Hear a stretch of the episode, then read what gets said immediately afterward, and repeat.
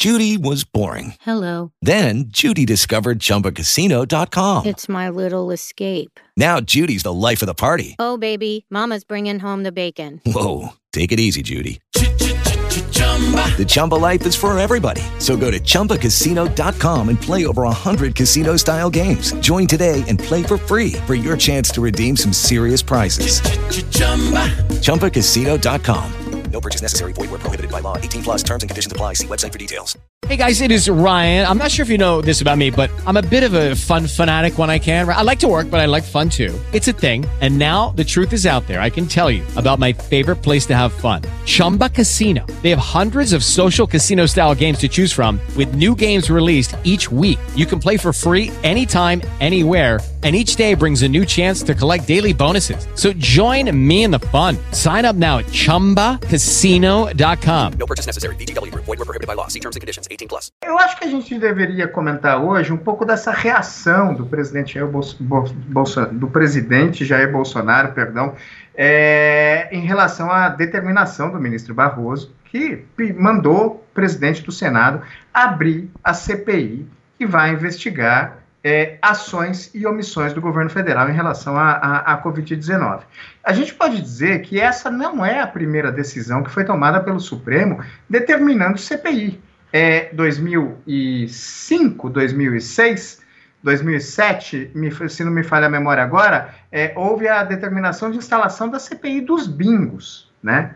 É, também pelo Supremo Tribunal Federal. A única diferença é que naquela ocasião é, foi o plenário do Supremo que mandou, determinou a instalação da CPI. De qualquer maneira, é, Oineg, hoje o Supremo Tribunal Federal não foi o plenário que determinou a instalação dessa CPI, foi uma decisão monocrática do ministro Barroso, mas nos bastidores o ministro consultou os colegas, é, avisou, é, é, alertou o presidente do Senado de que iria tomar essa decisão. Essa decisão não pegou ninguém de surpresa e ele fez uma coisa interessante: ele colocou diretamente para votação no plenário virtual do Supremo a decisão dele. Então, se a corte não concordasse com a decisão, os ministros podem é, é, formar maioria para eventualmente derrubá-la assim, sem precisar esperar uma próxima sessão plenária do Supremo Tribunal Federal. Porque o plenário virtual funciona assim: o ministro vai lá, coloca o voto e os outros ministros votam, vão colocando no sistema o voto.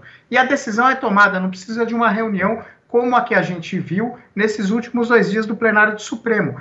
É, a reação do presidente Jair Bolsonaro é um tanto ruim e já provocou uma reação do Supremo Tribunal Federal, uma nota que foi divulgada há pouco, eu estava recebendo ela aqui, em que o Supremo não joga água na fervura, rebate as críticas, mas é, tenta colocar um pouco de, de, de, de sobriedade nessa discussão, dizendo que a forma da reação não, não ajuda o diálogo institucional dos poderes e que, ao fim e ao cabo, a única coisa que o Supremo fez, a decisão do ministro Barroso fez, foi reafirmar uma prerrogativa que é das minorias parlamentares. Por quê? Já havia mais de um terço das assinaturas dos senadores.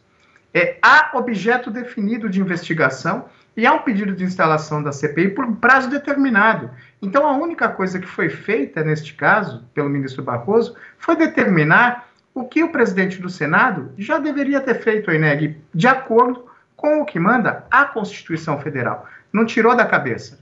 É, então, eu acho que hoje a gente podia comentar essa reação é, fidagal, essa, essa coisa do, do presidente Jair Bolsonaro desmedida, é, é incabível, com um, um pouco de desequilíbrio emocional, não ajuda em nada ao bom diálogo institucional dos poderes e pode colocá-lo numa situação complicada diante dos ministros do Supremo.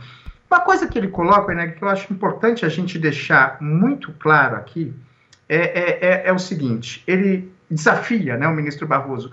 Por que Vossa Excelência não manda instaurar pedido de impeachment contra um dos ministros?